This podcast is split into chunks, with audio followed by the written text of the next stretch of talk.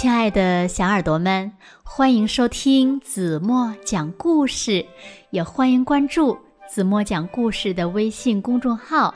我是子墨姐姐。有一只无家可归的小螃蟹，它呀独自沿着海边跑啊跑。要是有个空空的壳住进去，那该有多好呀！在石头的水洼里，他好不容易呢发现了一个空壳。他住进这个家以后呀，再也不愿意别人来打扰了。但后来呢，小海葵来住了，多毛虫来住了，那么，他们之间发生了哪些有趣的事情呢？让我们一起来听今天的绘本故事吧。故事的名字是。我们是一家人。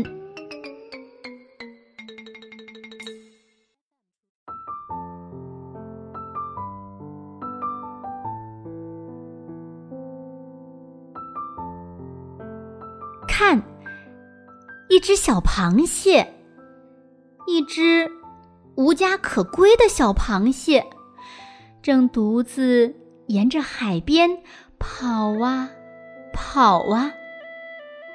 他在找什么呢？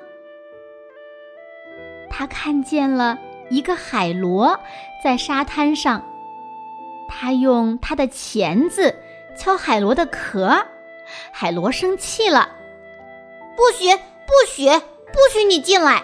我可不愿意和你住在一个壳里。”小螃蟹失望的走开了。那边。又有一个海螺，还有一个，去看看吧。敲敲它们的壳，可是小螃蟹得到的回答都是：“我不愿意走开，我可不愿意跟你住在一起，我也不愿意。”小螃蟹伤心极了。不好！空中一只海鸥飞过来，还张着大嘴。小螃蟹躲起来，海鸥想一口吃掉它呢。正在这个时候，小螃蟹发现石头水洼里有一个空空的壳，呃呃，赶紧进去躲一躲吧。舒服啊！夏日的阳光里。小螃蟹住在自己的家里，它感到很满意。这么棒的一个家，只属于它自己。小螃蟹悠悠哒哒的走在石头水洼里。那是什么？一个小圆球，一个紫莹莹的小圆球。小螃蟹想：这到底？是什么东西呢？喂，小圆球，你快走开！不管你是什么，我可不愿意和你住在一个壳里。我好不容易才找到了我自己的这个家。那个紫莹莹的小圆球说话了：“我可不是什么小圆球，我是一朵小海葵。我想趴在你的壳上，请你。”带我走一程，让我顺路找点好吃的，说不定啊，我还可以帮到你呢。正在这个时候，一条鱼张着大嘴巴，哈哈，晚饭就是这只新鲜的小螃蟹了，我要马上吃掉你。这个可怎么办呢？小螃蟹赶紧缩了起来，躲进了空壳里。正在这个时候，一只触手伸了出来，它动作快得像闪电，遮在大肚鱼的鼻子上。小螃蟹感激地看了看小海葵，它高兴地让小海葵住在了自己的背上。蓝蓝的天空下，两个朋友住在了一起，在这个石头水洼里。他们到处做游戏，两人一家真是棒极了。就在小螃蟹和小海葵做游戏的时候，他们看到了一个毛茸茸的东西。这个毛茸茸的东西使劲儿的想挤进这个家里，它扭啊扭，边扭还边叫：“毛刷子，快走开！不管你是什么，我们不愿意和你住在一个壳里。”小螃蟹的话音刚落，那个毛茸的东西说话了：“我是一只多毛虫，不是什么毛刷子，请你们让我进去吧，不要太小气嘛！我喜欢做家务，我能洗干净所有的脏东西，我保证让这个家一直又漂亮又干净。”是这样啊！小螃蟹和小海葵高兴极了，他们高高兴兴的让多毛虫住进了壳里。快看，波光粼粼的大海边，三个好朋友住在一起，他们在石头水洼里说说笑笑，欢欢喜喜。嗯，三个人一家，真是棒极了。日子一天一天的过去了。咿呀，小螃蟹、小海葵和多毛虫，它们渐渐长大了，这个家呢就变得越来越拥挤了。小螃蟹说：“你们俩越来越重了，我不喜欢你们一直搭我的车。现在你们该去找自己的家了。”小海葵连忙说：“真的吗？那你可真是太没有良心了！我在这里一直保护你呢，我吓跑了所有凶恶的鱼。如果你真的这么想，我可不愿意待在这儿了。”多毛虫在一旁说：“你们别吵了。”可是呀，两个人呢都听不进去。小螃蟹和小海葵就这么分开了。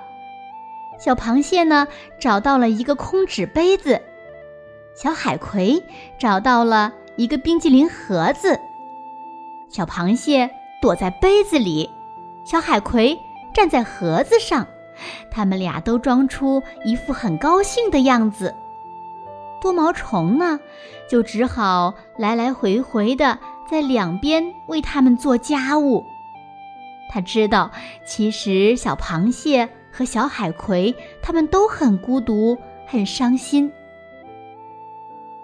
有一天，一场可怕的暴风雨来了，整整一个晚上，电光闪闪，雷声响，小螃蟹和小海葵的家都撞到石头上，成了一片可怕的景象。小螃蟹和小海葵被暴风雨淋湿了，他们冷得打颤。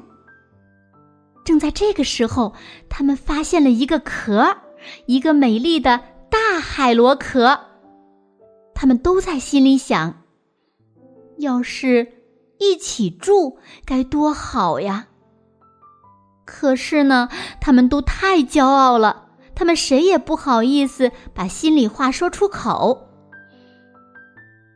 谁的声音传过来了？从那个干干净净的海螺壳里探出了一个小脑袋，是多毛虫。多毛虫对小螃蟹和小海葵说：“家务活我都干完了，这里已经收拾好了，请爬上来，请钻起来，住进这个海螺壳的新家吧。”就这样，三个朋友又住在了一个壳里，像所有的室友一样快乐。在这个石头水洼里，他们跑来又跑去，三个人一家，真是棒极了。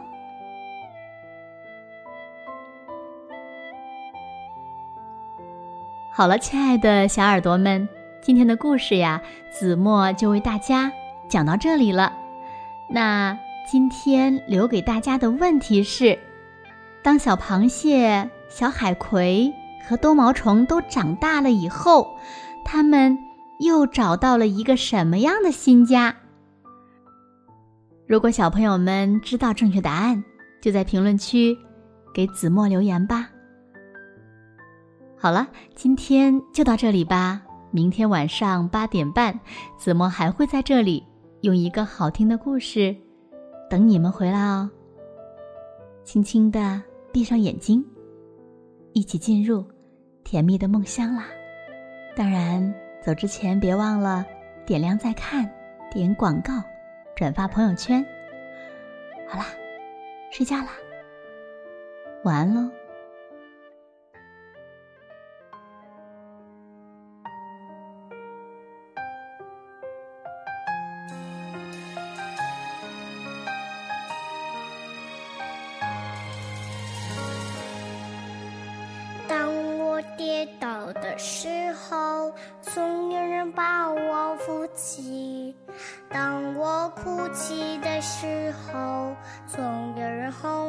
开心当我调皮的时候总有人教我道理当我害怕的时候总有人给我勇气